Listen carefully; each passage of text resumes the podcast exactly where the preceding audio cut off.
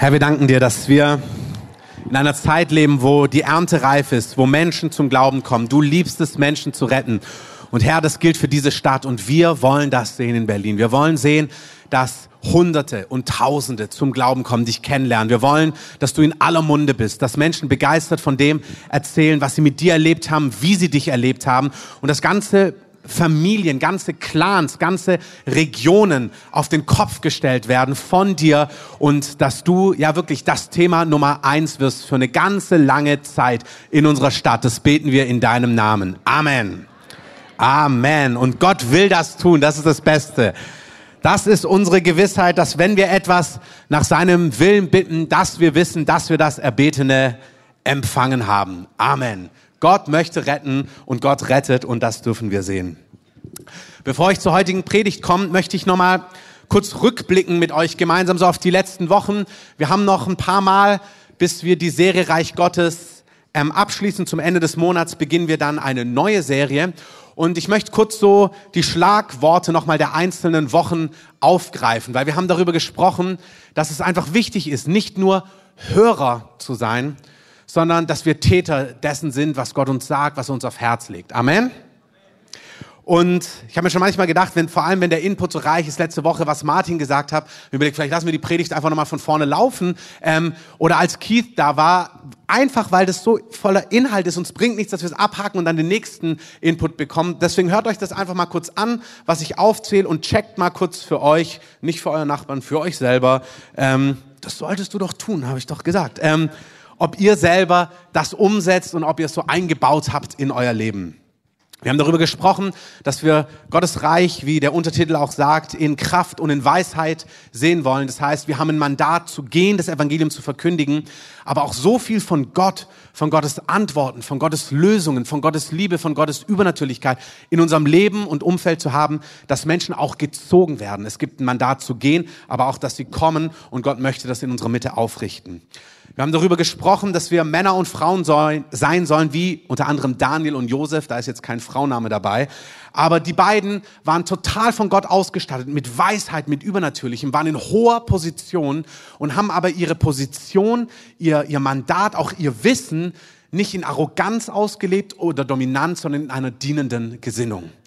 Und Gott ruft uns, positioniert zu werden in Familien, in deinem Alltag, in deiner Nachbarschaft, im Beruf, in der Politik, in hohen und weniger hohen Positionen, ähm, voll am Herzen Gottes dran zu sein, aber dass du ihn repräsentierst, dass du sein Wesen repräsentierst. Auch wenn dein Vorgesetzter, dein Chef total gottlos ist und total auf eine Art und Weise lebt, die Gott gar nicht entspricht, soll er das Herz Jesu, das Wesen Jesu in dir sehen und du sollst eine dienende Gesinnung haben. Amen. Achtet darauf, wie ihr sprecht. Dürften die Leute, über die ihr sprecht, das hören. Das ist gut. Und wenn ihr merkt, oh ja, da gibt's Wachstumsbedarf, sag's dem Herrn ehrlich. Wir sind gerufen, hat Keith gesagt, Könige und Priester zu haben. Gott möchte unser eigenes Leben aufbauen, heilen, in Ordnung bringen, in, in grünen Bereich, in schwarze Zahlen hineinführen.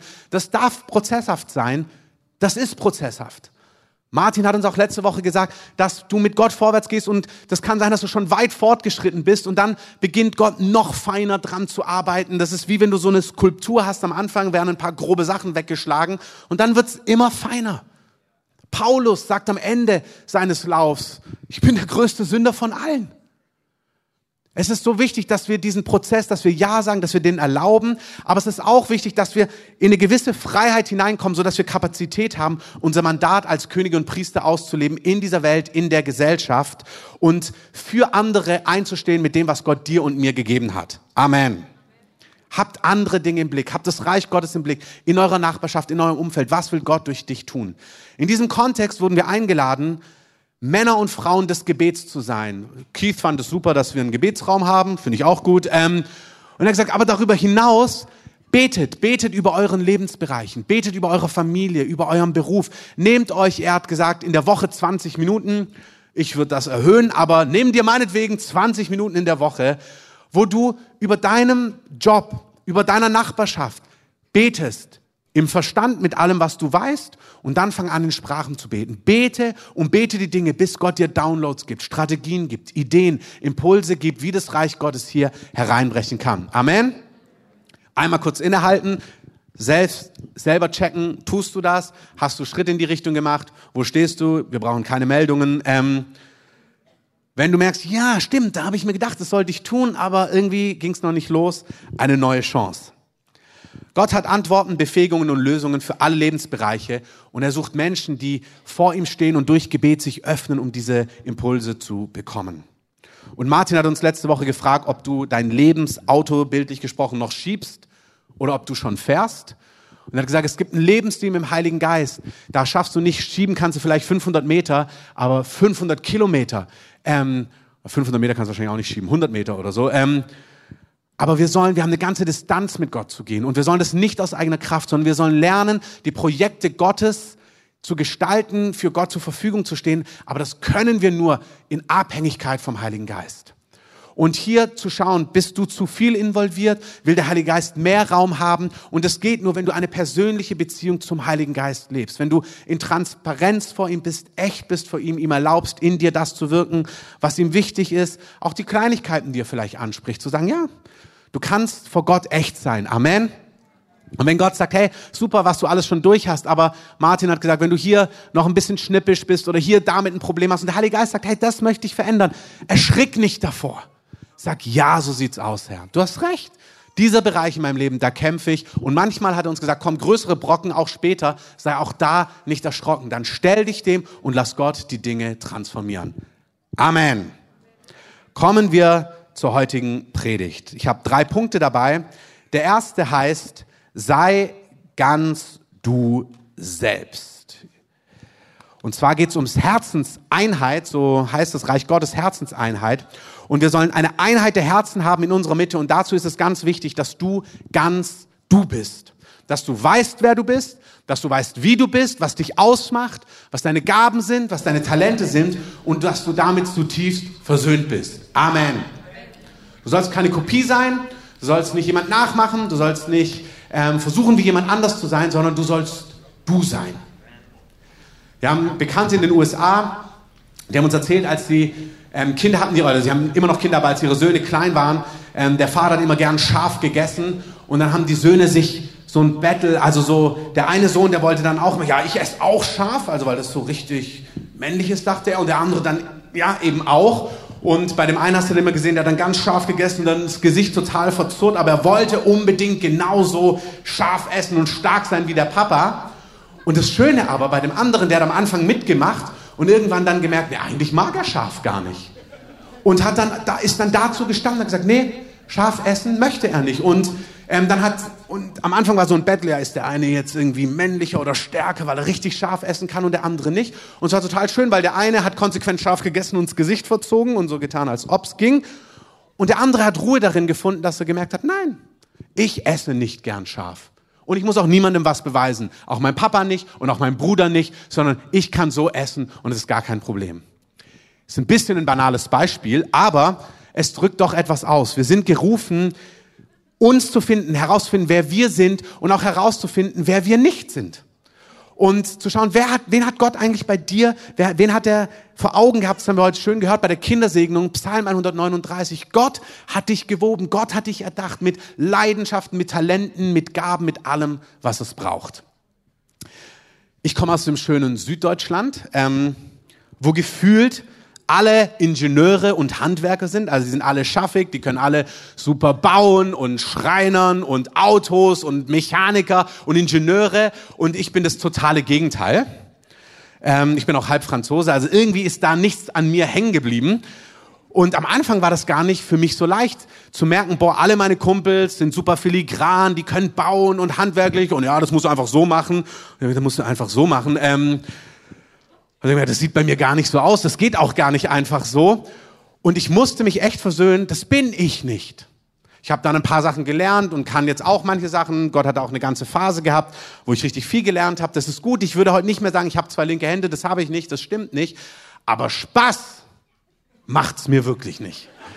ähm, und ich habe das Glück, einen Vater zu haben, also einen leiblichen Vater, der all das liebt und der hat es mir nie schwer gemacht. Also das war nicht schwer, dass ich das nicht gemocht habe. Er hat dann immer versucht, guck mal, und dann habe ich gedacht, ja, irgendwie nicht so. Aber Er hat es mir nie schwer gemacht in dem Ganzen. Und das Gute ist, wenn jetzt nicht wirklich eine Notsituation ist, dann mache ich schöne Listen. Das ist meine Aufgabe. Ich kann sehr gut delegieren. Ich mache schöne Listen, warte, bis meine Eltern in Urlaub kommen und die freuen sich. Mein Vater freut sich. Und was gibt's diesmal zu tun? Und dann gebe ich ihm hier die fünf, sechs Punkte und dann macht er das alles und meine Frau freut sich, ich freue mich und alles ist repariert. Und ich bin total versöhnt damit.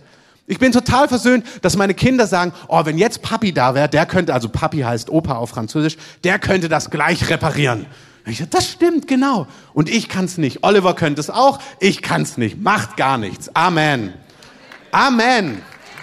Und man darf da noch ein bisschen sich fortbilden und was lernen. Das ist alles in Ordnung. Aber ein richtiger leidenschaftlicher Handwerker werde ich nicht. Und Zeichnen klappt auch nicht. Ich zeichne wie ein Fünfjähriger. Ähm, aber auch das ist in Ordnung. Ähm, ich hatte einen Mitschüler, der hat auch gezeichnet, meiner Meinung nach, wie ein Fünfjähriger, also hier kurz vorm Abitur. Ähm, aber der hatte so viel Selbstbewusstsein, so dass sein Kunstlehrer hat dann immer erklärt, was das ist und wie ähm, künstlerisch frei das ist. Und dann hatte den Lehrer das immer so, ich habe gesagt, ja, sorry, tut mir leid, sieht nicht ganz so aus. Und er hat geredet und erklärt. Und dann hat der Lehrer gesagt, ja, ja, ja. Und der hat 14 Punkte in Kunst gehabt und dann sogar Kunst studiert. Du musst es nur mit dem richtigen Selbstbewusstsein machen, dann geht das schon. Es ist wichtig herauszufinden, wer du bist, dich nicht zu vergleichen, wirklich zu ruhen in deiner Identität, in dem, wer Gott gemacht hat, in deinen Gaben, in deinen Talenten. Und man sagt doch heute so in dem ganzen Kontext, Mentoring oder wenn man Leute begleitet, ja, man muss auch ein bisschen an den Schwächen arbeiten, aber es ist viel wichtiger, dass du deine Stärken ausbaust. Bau deine Stärken aus und ergänzt dich mit Menschen in deinem Umfeld, die das haben, was du eben nicht hast. In Johannes 4 sagt Jesus, meine Speise ist, dass ich den Willen dessen tue, der mich gesandt hat und sein Werk vollbringe. Das heißt, Jesus sagt, was mich satt macht, ist, dass ich in dem lebe, zu dem Gott mich berufen hat. Gott hat einen Plan für mein Leben, Gott hat eine Berufung, eine Aufgabe, Talente, Gaben, Leidenschaften, Sehnsüchte. Und was mich satt macht, ist, dass ich darin lebe. Letzte Woche hat Moni gesagt, dass sie so den prophetischen Eindruck hat, auch für uns als Gemeinde, lasst euch berufen. Das bedeutet, dass manche hier in Dingen leben und Gott möchte dich eigentlich rufen in etwas anderes hinein oder zusätzlich in etwas hinein, nicht mehr Arbeit, mehr leisten, darum geht's nicht, sondern Gott ruft dich in deine Berufung, in das, wofür er dich getan hat. Das kann sein, dass es eine richtige Veränderung im Lebensalltagskontext bedeutet. Das kann auch sein, dass Gott dich neben deinem Job in Dinge hineinruft oder in deinem Job beruft und ruft Dinge zu tun. Aber wenn Gott ruft und beruft, dann hat es immer etwas damit zu tun, nicht mit mehr Arbeit. Mag schon sein, dass es mehr Arbeit ist, aber wenn du das hörst, gleich wie, oh ja, noch mehr tun, das ist nicht, was Gott meint. Gott sagt nicht, ey Leute, ich habe hier so viel zu tun und kann mal irgendjemand sich jetzt freiwillig melden, bitte? Das ist nicht, was Gott meint. Gott meint, ich habe hier Berufungen, Leidenschaften, Sehnsüchte ausgeteilt in unserer Mitte. Ich will mein Reich bauen und ich habe es in dich hineingelegt. Es begeistert dich, es macht dich satt, wenn du in dem lebst, was ich für dich habe. Amen. Lasst euch berufen in dieser Zeit. Hört hin. Auch wenn ihr spürt, dass im Leben ihr merkt, Mann, ich lebe so meinen Alltag. Jeder hat Alltag und jeder hat auch im Alltag mal Dinge, wo er merkt, Mann, das macht mich jetzt nicht wirklich satt oder das ist so profan. Das gibt es. Jeder hat so eine Phase. Aber wenn du merkst, das hält zu lange an, dann frag Gott, Gott, was möchtest du verändern? Gibt es etwas? Möchtest du eine Weiche stellen? Gibt es was Neues, wo ich hineingehen soll? Gibt es eine Aufgabe, die du für mich vorbereitet hast? Ich glaube, Gott ruft Menschen. Amen. Lasst euch berufen. Wir sehen in der Bibel, es gibt so verschiedene Zeiten, wo man das gut sehen kann. Aber es gibt eine Zeit, die finde ich ganz spannend im Alten Testament. Und zwar verschiedene Bücher im Alten Testament sprechen über diese Zeit. Also da gibt es das Buch Daniel, das spricht über die Zeit. Das Buch Ezra spricht über diese Zeit. Im Chronike, bei den Chroniken lesen wir etwas darüber. Ähm, Jesaja beschreibt zum Teil diese Zeit. Das ist die Zeit, als Israel im Exil ist. Ähm, Israel ist verschleppt worden. Aus Israel wurden verschleppt nach Babylon, heutige Gegend um Irak zum Teil Persien, war so ein Großreich. Und sie sind dort und man sieht dort, dass verschiedene Männer und Frauen dort Gott dienen in verschiedensten Positionen. man liest es nicht alles so auf einmal, aber wenn du die verschiedenen Geschichten in diesen Büchern liest, die ich gerade erwähnt habe, Daniel, Ezra, Jesaja unter anderem, dann siehst du das Gesamtbild und dann siehst du, wow, das sind ganz unterschiedliche Personen, die ganz unterschiedliche Dinge zu tun haben. Und nur weil jeder seinen Job tut, funktioniert das Gesamtbild. Und es ist so wichtig, dass wir nicht nur vergleichen, nicht nur irgendwie das dem anderen neiden, sondern du bist berufen, der eine ist berufen zu Großen, dann geh vorwärts, auch wenn andere nicht zu Großen berufen sind. Zu Großen sind wir alle berufen, aber in weltlichen oder ich sag mal Augen, wenn man denkt, ja, jemand in hoher Leitungsposition, das ist vielleicht gewichtiger als jemand, der unscheinbar im Hintergrund arbeitet. Das stimmt nicht. Amen. Es ist so wichtig, dass du deinen Platz findest der Chris Wallerton, das ist der zweite Pastor von Bethel Church in Reading, der ist dort der zweite Mann. Und manchmal gibt es auch im Christlichen so das Ziel, du musst erster Mann werden oder dieses und jenes. Es ist wichtig, dass du deinen Platz findest. Und wenn du berufen bist, dritter Mann zu sein, fünfte Frau, nicht fünftes Rad am Wagen, aber fünfte Frau, siebter Mann oder zweiter Mann, dann werde die Person und lebe das mit ganzer Leidenschaft. Das wird dich erfüllen. Amen. Und er hat aber gemerkt, ja, irgendwie, wie das so läuft bei Bethel, gab es so Sachen, da hat er gemerkt, das ist gar nicht so sehr, wie er ist und wer er ist. Und er hat dann so gerungen. Er hat den Bill Johnson sehr geschätzt und gleichzeitig hat er gemerkt, dass sein Herz nicht ganz ankam und so. Und dann hat er gemerkt, ach, er weiß nicht, ob das so sein Platz ist. Und da hat sich so Frust eingeschlichen. Passiert manchmal auch in den besten Gemeinden. Und dann hat er angefangen so zu träumen, wie es wäre, wenn er nicht mehr hier wäre und nicht mehr zweiter Mann und es nicht so laufen müsste, wie es hier läuft und er das ganz anders machen könnte alles. Und dann hat er gesagt, ja, vielleicht wenn ich Hauptpastor wäre von anderen Gemeinde. Und dann hat er angefangen auswärts zu predigen und dann kam eine Gemeinde auf ihn zu und er hat gesagt, Chris, wir finden das fantastisch, wie du leitest, wie du dienst, wie du predigst. Möchtest du nicht unser Hauptpastor sein? Und dann natürlich hat er sich geehrt gefühlt und gesagt, ja, das ist eine gute Idee, ich bete darüber, aber eigentlich hat er sich gedacht, yes, auf jeden Fall. Ähm, und hat sich das dann angefangen so zu durchdenken und innerlich hatte er beschlossen, er wird das machen. Er hat es noch niemandem gesagt, auch Bill Johnson noch nicht, aber innerlich war er klar, ich werde die Gemeinde verlassen, ich werde diese andere Gemeinde übernehmen und werde dort Hauptpastor werden. Und dann hatte er eines Nachts einen Traum. Auch, ich finde das ganz schön, wenn dann Gott einfach sagt, ich komme mal vorbei und gebe dir so ein bisschen mehr Details.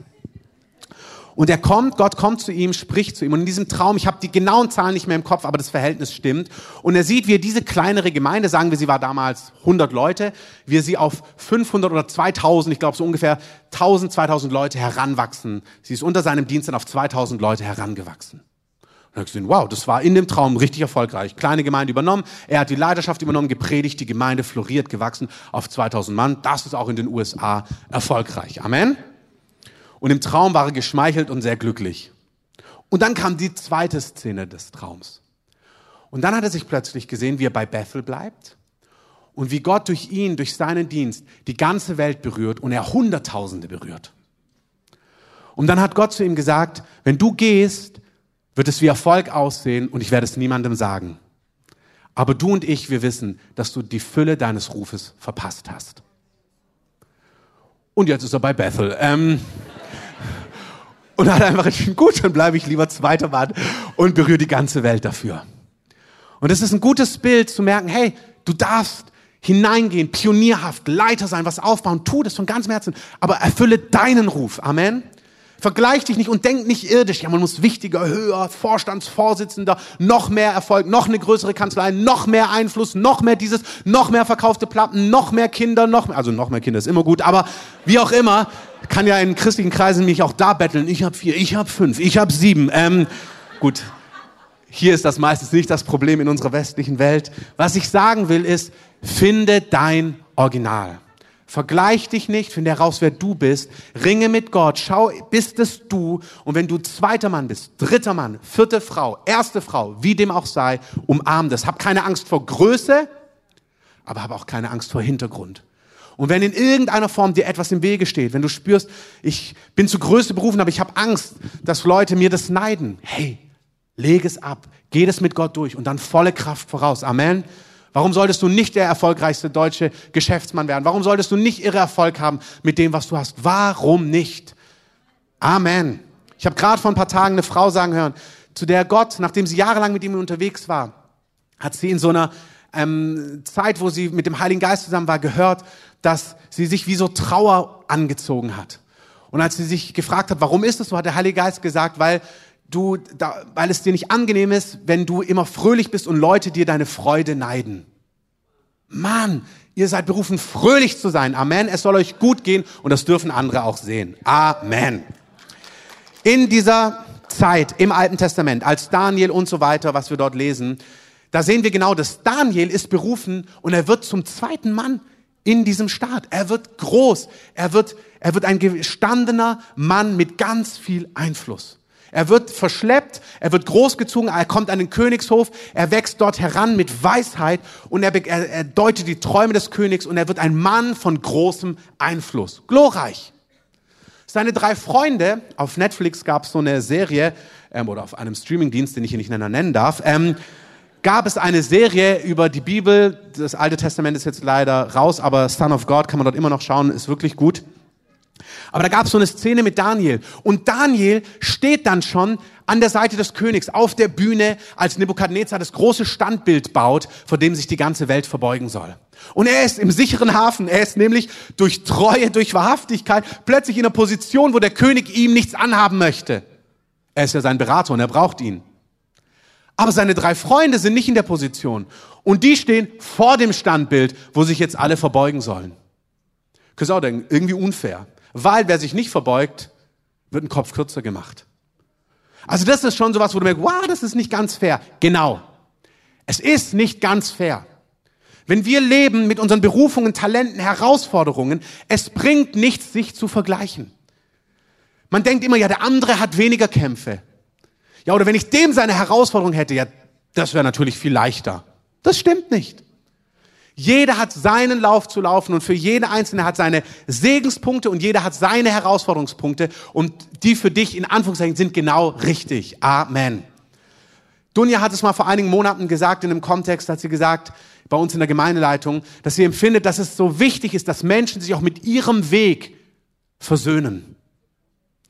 Da denkst du, ja, hätte ich mich mit 19 nicht gleich verlobt, hätte ich diese und jene Probleme nicht gehabt. Ja, und der andere denkt, ja, hätte ich gleich so und wäre ich in dieser Familie groß geworden, ja, und hätte ich geerbt, hätte ich jetzt auch schon ein Haus und der nächste hat dieses und jenes und ja, hätte der dieses nicht getan. Du musst dich versöhnen. Nicht vergleichen, nicht ringen, aber auch was die Kämpfe, die Herausforderungen, die Segnung der anderen angeht. Lauf deinen Lauf. Amen.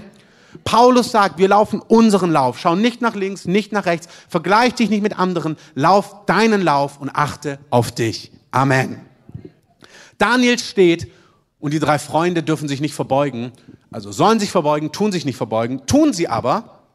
Also sie sollen sich verbeugen, tun sie aber nicht. Und dafür werden sie in den Feuerofen geworfen. Gott erweist sich als mächtig, könnt ihr nachlesen in Daniel 3 und rettet sie. Aber sie mussten hier stehen an einer Stelle, da musste jemand anderes nicht stehen. Wenn Gott dich auffordert, gerade zu stehen, kannst du nicht sagen, ja, der muss aber nicht stehen. Glaub mir, Daniel 6 kommt, da ist es umgekehrt. Da stehen die anderen nicht und Daniel wurde in eine Falle getappt und plötzlich sagt Daniel, nein, ich werde zu meinem Gott beten und dafür wird er in eine Löwengrube geschmissen. Das betrifft dann die anderen nicht. Jeder hat seine Kämpfe, jeder hat seine Herausforderungen, jeder läuft seinen Lauf und du bist gerufen, deinen Lauf zu laufen, dein Original zu werden, du zu sein, herauszufinden, wer du bist und vergleich dich bitte nicht mit anderen. Amen. Wenn du gerade mit Finanzen Gott vertrauen musst und der andere kriegt das vierte Auto geschenkt, yes! Preis den Herrn, äh, ring mit Gott und dann jubel, weil Gott treu ist und er wird auch zu dir treu sein. Amen. Amen. Kauft eure Zeiten auf. Wenn es eine Zeit ist zu trauern, trauert, dann ist es so. Wenn es eine Zeit ist zu jubeln, dann jubelt aber mit ganzem Herzen. Amen.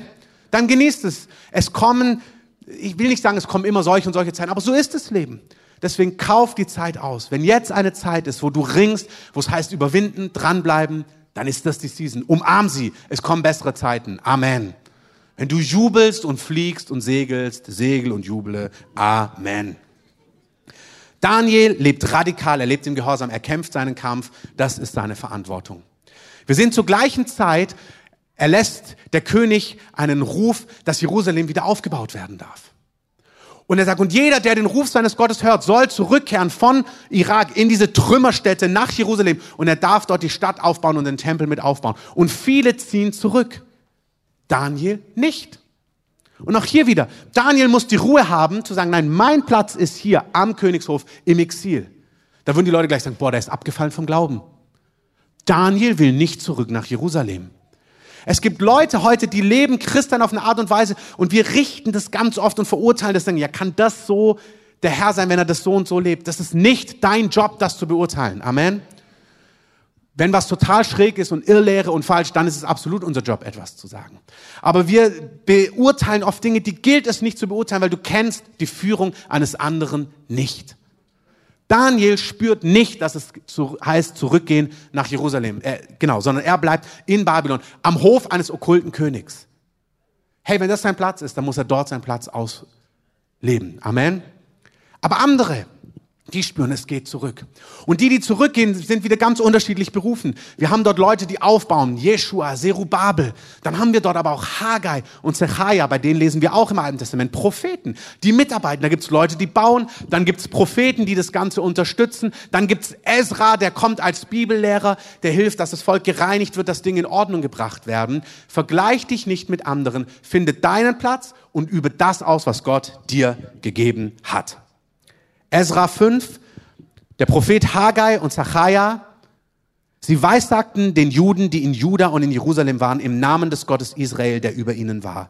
Also die haben geweissagt, könnt ihr auch denken, ja, toller Job. Ich muss hier bauen, Mörtel, Tempel bauen. Und die machen Shakaraba Yeshua.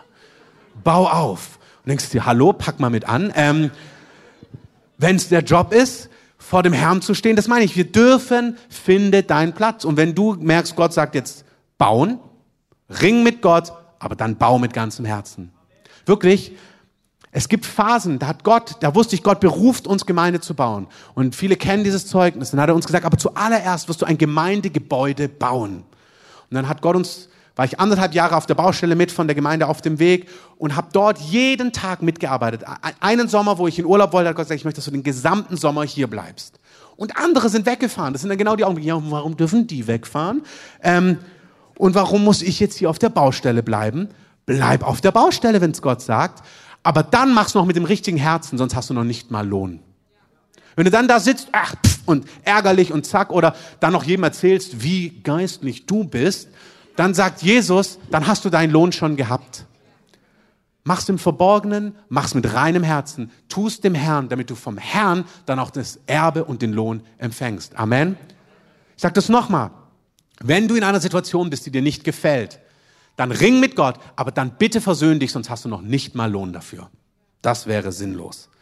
Finde deinen Job, leb ihn aus, sei ganz du, vergleich dich nicht mit anderen, kämpfe deine Kämpfe, nimm dein Kreuz auf dich, geh deine Schritte, überwinde deine Herausforderung, ruh darin, ring mit Gott, aber dann versöhn dich und tust von ganzem Herzen, was jetzt dran ist, Gott zur Ehre, damit du von ihm Lohn empfängst.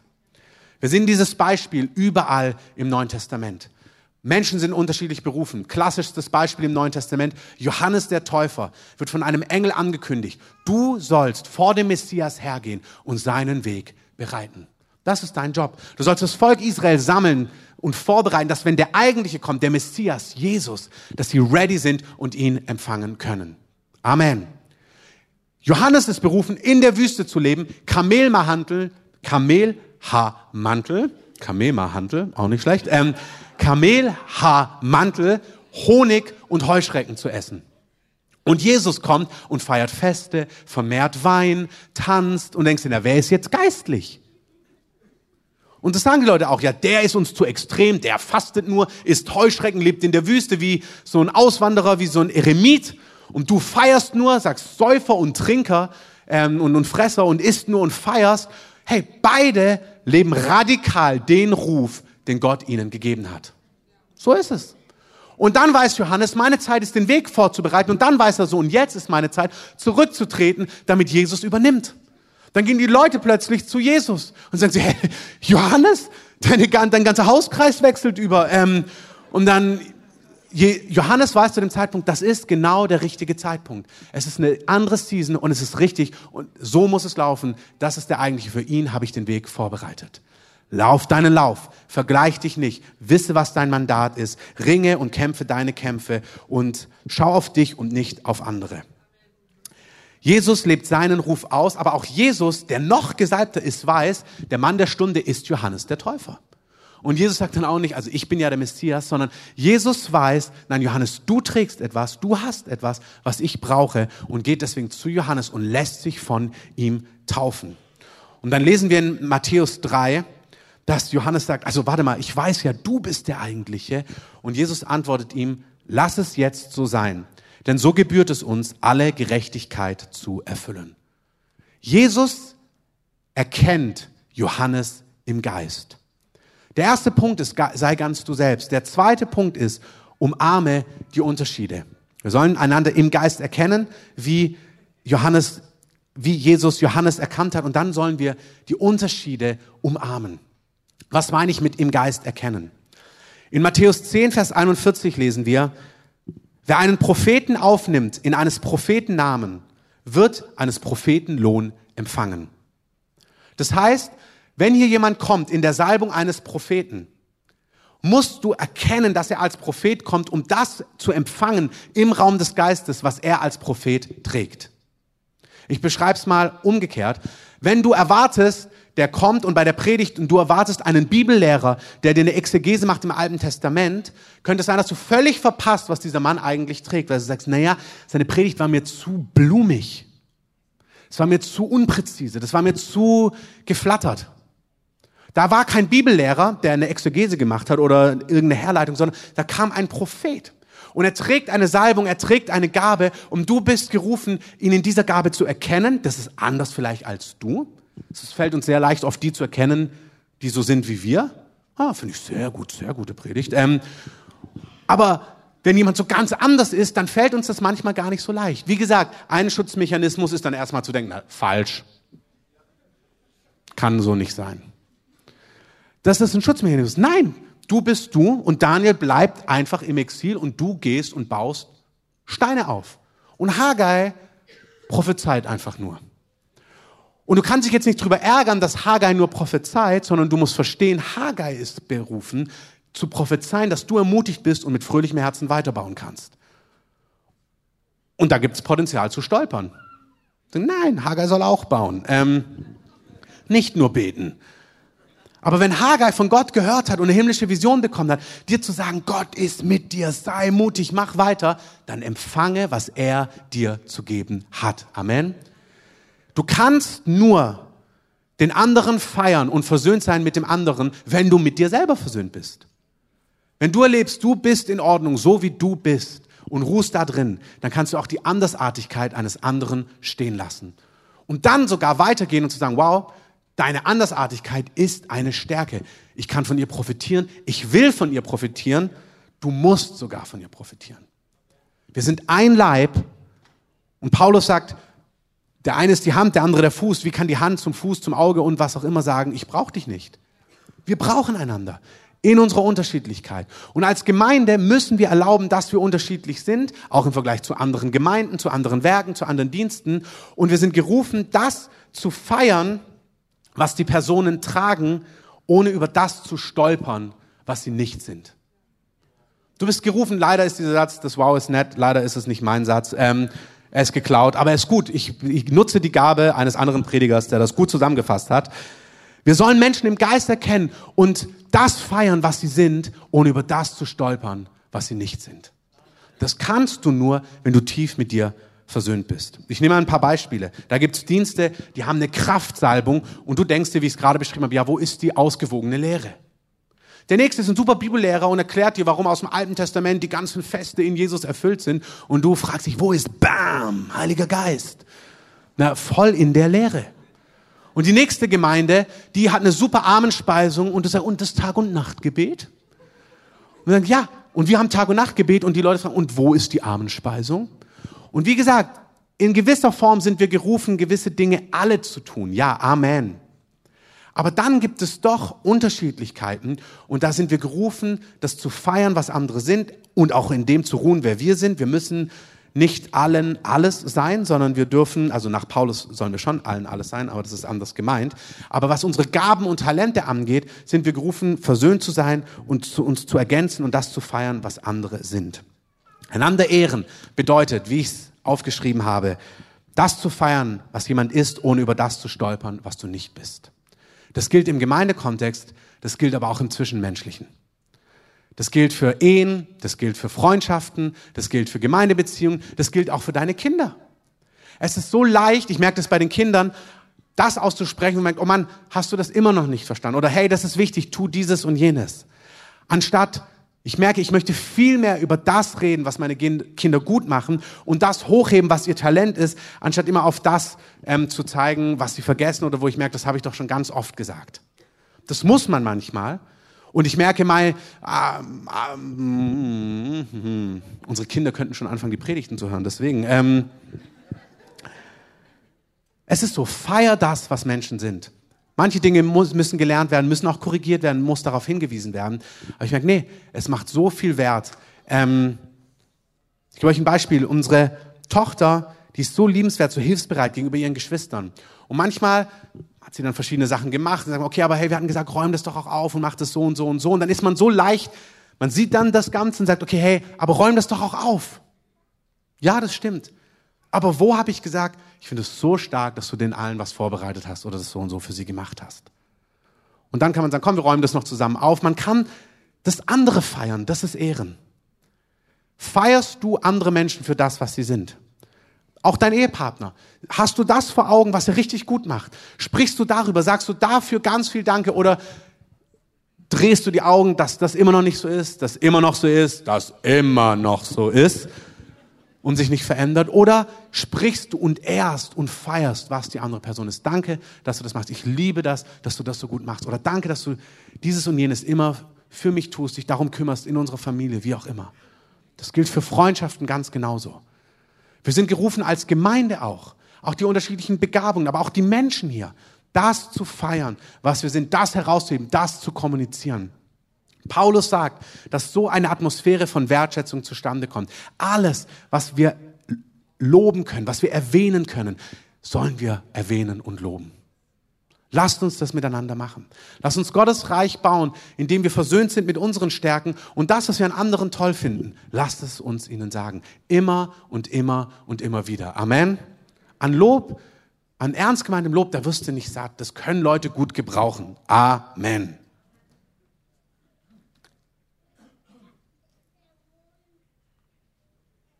Du darfst gerne nach vorne kommen, Andreas. Und die Band gerne mit.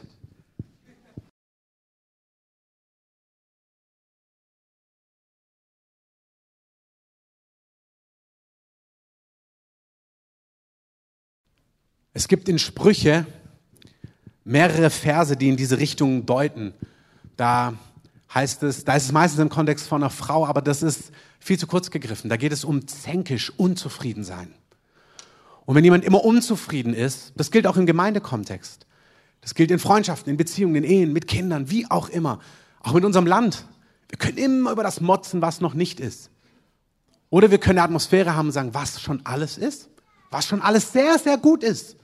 Es ist sehr, sehr gut, dass wir Menschen, die in Not waren, die Türen geöffnet haben. Amen.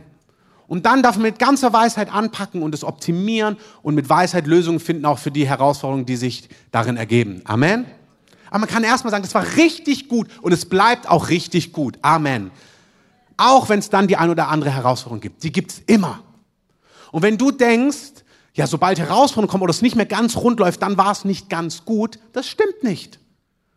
Wir sehen es bei Jesus. Er richtet sich aus, nach Jerusalem zu gehen und plötzlich kommen die Widerstände.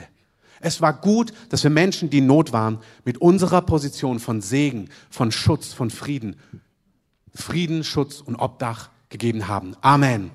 Und jetzt muss man Lösungen finden, jetzt muss man gucken, was ist da illegal und gibt es das und so weiter und so fort. Ja, aber das ist einfach, das gehört dazu. Das dann umzudrehen, unzufrieden zu sein, anklagen zu sein, motzig zu sein, diese Gesinnung.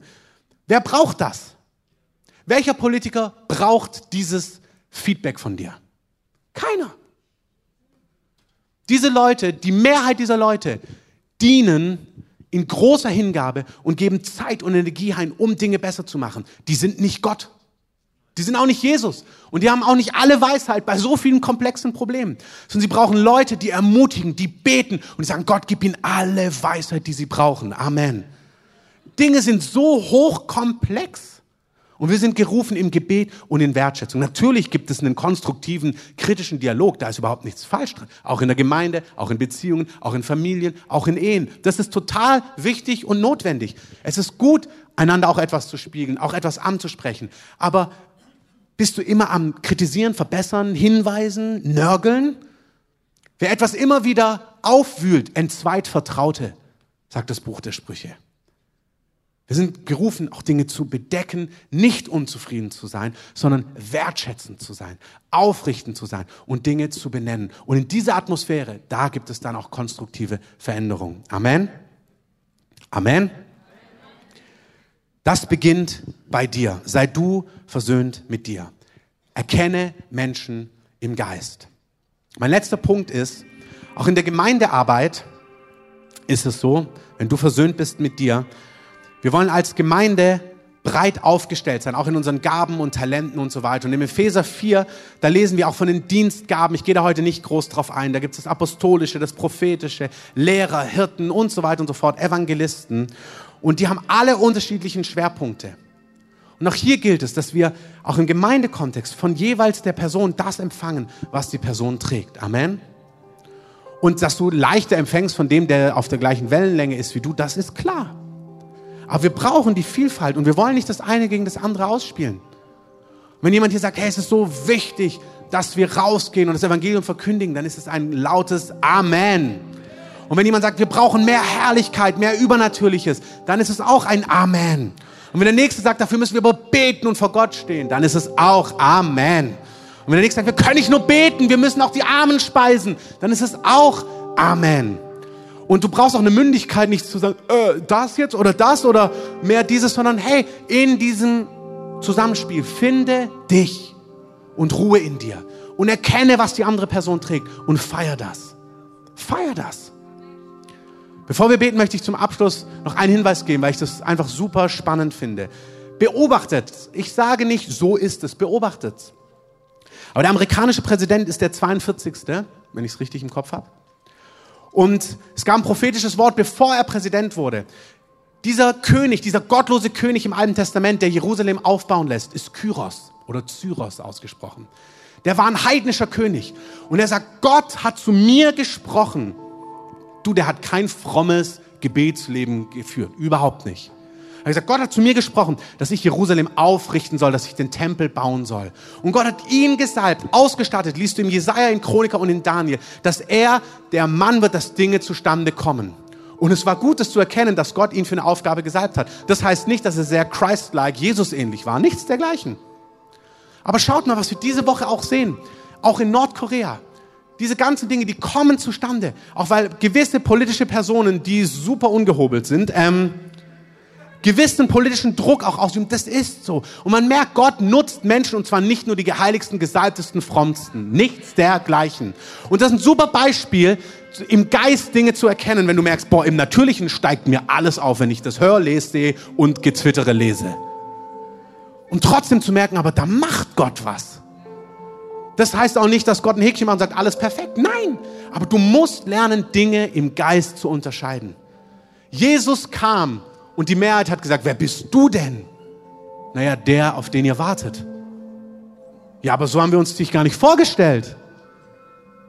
Wir müssen Männer und Frauen sein, die Dinge im Geist catchen können, Unterschiedlichkeiten, Gaben, Berufungen und dann miteinander zusammen Gottes Reich in Vollmacht auf die Erde bringen. Lasst uns aufstehen und ein Lied gemeinsam singen. Gott sendet dir Hilfe aus dem Heiligtum, übernatürliche Kraft, Befähigung, Connections, Versorgungen, damit die Dinge zustande kommen. Wir danken dir für himmlische Herrscharen. Der Himmel ist real. Engel sind real. Wir danken dir, dass die unsichtbare Welt uns zuarbeitet. Wir sagen Ja dazu in Jesu Namen. Danke, dass du Berufungen zustande bringst. Ich möchte ein Wort konkret weitergeben. Ähm, Kim, ich habe heute Morgen auf war ich auf Facebook, als ich Kaffee getrunken habe, ähm, um aufzuwachen und habe gesehen, dass du da was gepostet hast, so ein Live-Video, ein paar 20 Minuten oder irgendwas und habe mir das 10 Minuten angeschaut und es hat so mein Herz berührt. Und ich möchte einfach sagen, dass das ist, zu was Gott dich beruft. Er sagt, seine Stimme zu dieser Generation ohne Furcht. Alles, was du von Gott hörst, ich habe das gesehen, du bist wie, es fließt durch dich hindurch und du bringst es in eine Sprache, in eine Art, die Gott wirklich in die Straßen, in die Seitenwege, an die Zäune dorthin bringen möchte, wo die sind, die fern von Gott sind. Und Gott sagt, lebe deine Art zu leben, evangelistisch, brennend, feurig zu sein. Lebe es, lebe es aus und bring viel Frucht. Und wir segnen dich, wir segnen dich in Jesu Namen. Ihr kennt sie vielleicht nicht, aber lasst uns dir mal Applaus geben. Ich danke dir für deinen Mut. Jesus, ich danke dir, dass du solche Originalberufungen in unserer Mitte hast, die nicht sich vergleichen müssen, die nicht Mainstream sein müssen, sondern die ein Original sind, die außergewöhnlich sind. Ich segne dich, geh außergewöhnliche Wege, kreuze, spring im Dreieck wie das Pferd bei Schach. Wenn jeder wie die Dame fährt, das funzt nicht. Manche müssen übers Eck hüpfen. Finde deine Art und Weise, Gottes Reich zu bauen, zu leben, zu connecten mit Menschen. Sei ein Original. Sei, du hast das Recht und die Freiheit, auch in unserer Gemeinde, ein Original zu sein. Werde wie du bist. Lebe, bete an, wie du bist äußere dich, drück dich aus, so wie du bist. Sei frei dazu. Wir sagen, jedes religiöse Bollwerk, was da aufsteht, diese Infragestellung, wir sagen, das muss schweigen in unserem Haus. Wir erlauben das nicht. Hier wird keine Nase gerümpft, wenn jemand extravagant tanzt oder malt oder zeichnet oder rennt oder fällt. Wir sagen Freiheit, sich Gott zu nahen, Freiheit, Gott anzubeten, Freiheit, Gott Ausdruck zu verleihen in Jesu Namen. Freiheit, Freiheit in Jesu Namen. Heiliger Geist, wir erlauben dir, in einer großen Breite dich in unserer Gemeinde zu bewegen. So wie es dir gefällt, so wie es dir entspricht. So wie es dir entspricht, Heiliger Geist. So wie es dir entspricht.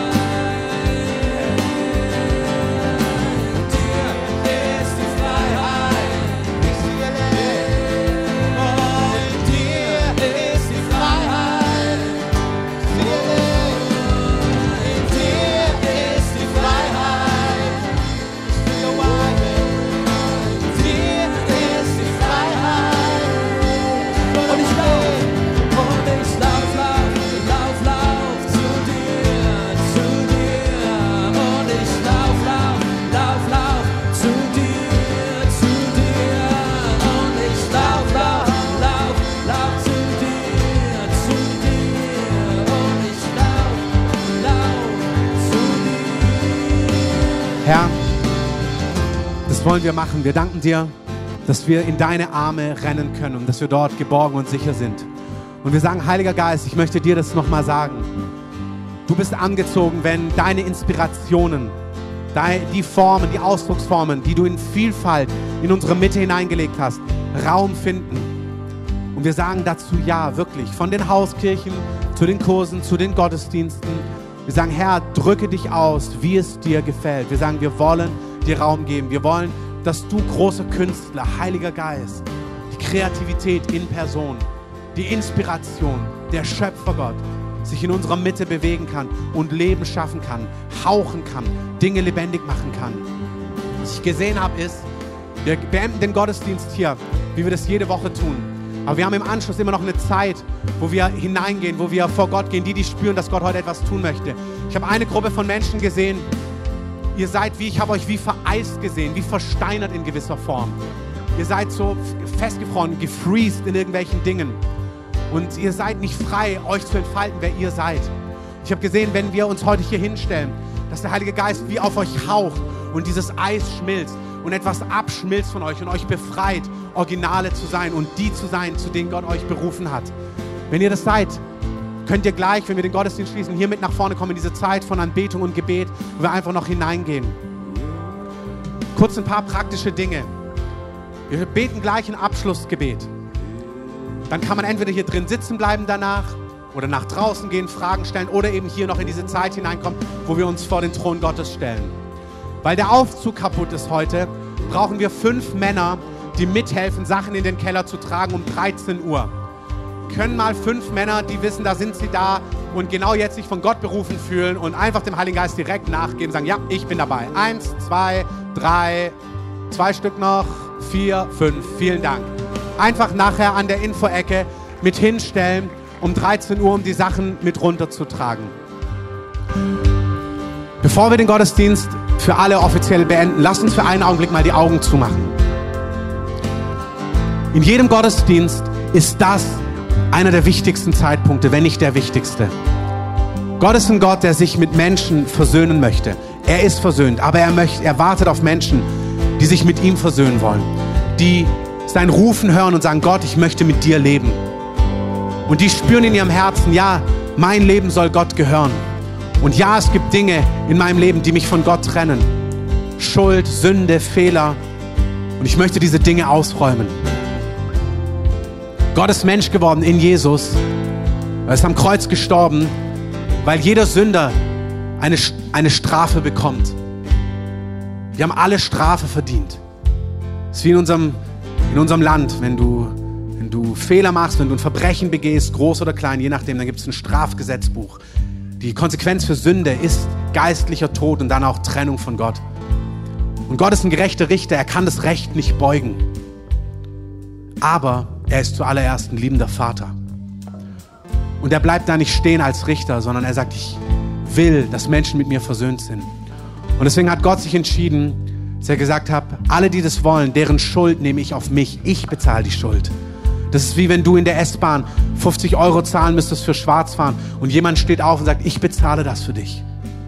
Das ist völlig unverdient, das ist nicht angemessen, das ist Gnade pur und es tut nur jemand, der dich radikal liebt. Das, was Gott getan hat, ist weit mehr als 50 Euro. Er hat sich hinrichten lassen als ein Verbrecher, damit wir nicht sterben müssen. Und er sagt, jeder, der das möchte, dem vergibt er die Schuld und er kann zurück kommen zu Gott und sein Leben mit ihm in Frieden gestalten. Die Bibel sagt uns, dass es nicht etwas ist, was wir intellektuell in die letzte Ecke durch verstanden und durchdacht haben müssen. Es ist etwas, was wir im Herzen spüren. Und wenn wir das spüren, sind wir eingeladen, dem Ausdruck zu verleihen, indem wir das bekennen vor Menschen, sagen, ja, ich glaube das und ich will das. Und wir machen es bei uns so, dass wir, während jetzt alle die Augen geschlossen haben, nur ich habe meine Augen offen und ich möchte dich fragen, wenn du hier bist und merkst, ja, ich möchte, dass Gott meine Schulden vergibt. Ich möchte, dass Gott meine Schuld vergibt. Ich möchte mit Gott leben. Ich möchte mein, mein Leben mit Gott leben. Dann ist es ein guter Augenblick, deine Hand einfach Gott auszustrecken und zu sagen, ja, ich möchte mein Leben neu mit Gott leben. Und dann, wenn du diese Entscheidung noch nie getroffen hast, dann streck doch einfach mal deine Hand aus und sag, Gott, hier bin ich. Mach mein Leben neu. Vergib meine Schuld. Vielen Dank. Wer ist noch hier, der das, halt gerade deine Hand oben. Wer ist noch hier, wer das noch Gott sagen möchte. Ihr spürt es in eurem Herzen. Vielen Dank. Streckt einfach eure Hand aus. Dankeschön. Haltet gerne die Hände für einen Augenblick oben. Wenn noch jemand hier ist, streckt gerne eure Hand aus. Sag Gott, mach mein Leben neu, vergib meine Schuld. Okay, ihr könnt die Hände gerne runternehmen. Lasst uns als Gemeinde gemeinsam beten. Jesus, Danke, dass du für mich gestorben bist. Danke, dass du meine Schuld vergeben hast. Und das nehme ich in Anspruch. Vergib alle meine Sünden. Vergib mir alles, was mich von dir trennt. Vergib mir alles, was dich entehrt hat. Und was Menschen verletzt hat. Und was mich verletzt hat. Reinige mich und heile mich und mach mein Leben neu. Mein Leben soll dir gehören. Ich glaube, dass du der Sohn Gottes bist und ich glaube, dass du heute lebst. Ich habe deinen Ruf gehört und ich ergreife deine Hand. Sei du mein Herr und sei du mein Retter. Das bete ich in deinem Namen, Jesus. Amen. Lass uns diesen mutigen Personen einfach mal einen Applaus geben. Das ist vollmächtig. Vielen Dank. Vielen Dank. Das ist etwas, was Kraft hat. Das ist mehr als ein Gebet. Die Bibel sagt, wenn du das in deinem Herzen glaubst und ernst meinst und betest, wirst du in einem Augenblick neu geboren. Deine Schuld wird vergeben und etwas ganz Neues beginnt. Ich möchte euch jetzt segnen für diese Woche. Herr, ich danke dir, dass du mit uns in diese Woche gehst, wo wir Originale werden immer mehr nah an deinem Herzen, dein Reich bauen, uns tief mit uns selber versöhnen, uns mit anderen versöhnen und Unterschiedlichkeit feiern und umarmen. dass wir hineinwachsen, dass wir sehen, welche Gaben und Talente andere haben und lernen davon zu profitieren, das nicht zu neiden, uns nicht zu vergleichen, sondern dass wir in diese Einheit hineinwachsen als Gemeinde, aber auch darüber hinaus. Und dass wir Unterschiedlichkeit feiern und sogar ehren und loben. Und so stelle ich uns unter dein Blut und unter deinen Schutz. Und wir sagen, dass dein guter Wille geschieht. In Jesu Namen. Amen. Amen. Wir machen es jetzt so. Die Beter kommen bitte mit nach vorne und stellen sich mit hier auf, wie wir es die letzten Wochen gemacht haben. Diejenigen, die merken, für sie ist der Gottesdienst, es war eine gute Zeit, die weiter müssen, ihr dürft gerne den Gottesdienstsaal verlassen. Ab in fünf Minuten gibt's draußen ähm, Kaffee, Tee, Fragen werden beantwortet in der Infoecke. Ihr dürft auch gerne hier drin sitzen bleiben. Ähm, dann bitte still, weil wir hier einfach noch in Anbetung und Gebet bleiben. Aber für die anderen, die spüren, Gott hat noch was kommt doch hier nach vorne, füllt den Raum und lass uns anfangen, Gott gemeinsam anzubeten. Und Gott möchte Menschen berühren, Gott möchte Menschen freisetzen, Gott möchte Menschen berufen, Gott möchte einen Panzer von Eis schmelzen und wegnehmen und einfach Dinge erneuern. Ihr Beter, stellt euch bitte mit hin. Wenn ihr merkt, dass der Heilige Geist einfach noch Dinge tut und ihr noch vor Gott seid, bleibt bitte hier stehen, bis ihr merkt, dass es durch. Aus Orten, wo der Heilige Geist viel gewirkt hat, Toronto, Pensacola und so weiter und so fort, haben sie gesagt, was wichtig ist, ist, wenn man spürt, dass der Heilige Geist noch auf einem lagert, noch auf einem ruht, diesen Prozess einfach noch nicht abzubrechen, sondern dann bleibt noch vor ihm stehen. Bleibt noch einen Augenblick vor ihm. Und wenn ihr merkt, ihr seid durch, dann fühlt euch frei, den Platz zu verlassen oder nach draußen zu gehen. Aber ansonsten sind wir einfach noch ein paar Minuten hier und ihr könnt mit dem Herrn das Ganze so abschließen und abrunden.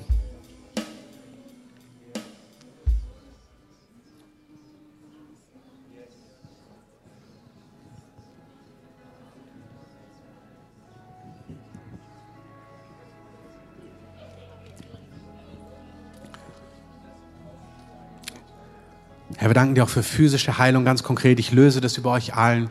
Wenn ihr Allergien habt, wenn ihr Beschwerden habt, Gelenkbeschwerden, chronische Dinge, Schilddrüsenproblematiken, was auch immer da ist, Gewächse, grauer Star, Ohren, Augenprobleme, egal was es ist, egal welcher Name. Jesus ist der Name über alle Namen. Und wir lösen einfach Heilung über jedem, der hier ist. Gelenken, Schultern. Seid frei, seid geheilt, seid beschwerdefrei. Seid erquickt, seid erfrischt. Wir beten auch für neuen Knorpel in Knien, in Gelenken, in dem rechten Knie, göttliche Ordnung in ein rechtes Knie, dass der Heilige Geist heilen möchte und freisetzen möchte. Danke, Herr. Danke, Herr, für deine Gegenwart. Danke für dein Feuer. Danke für deine Liebe. Danke für deine Berührungen. Danke für deine Versiegelung. Danke für dein Wirken.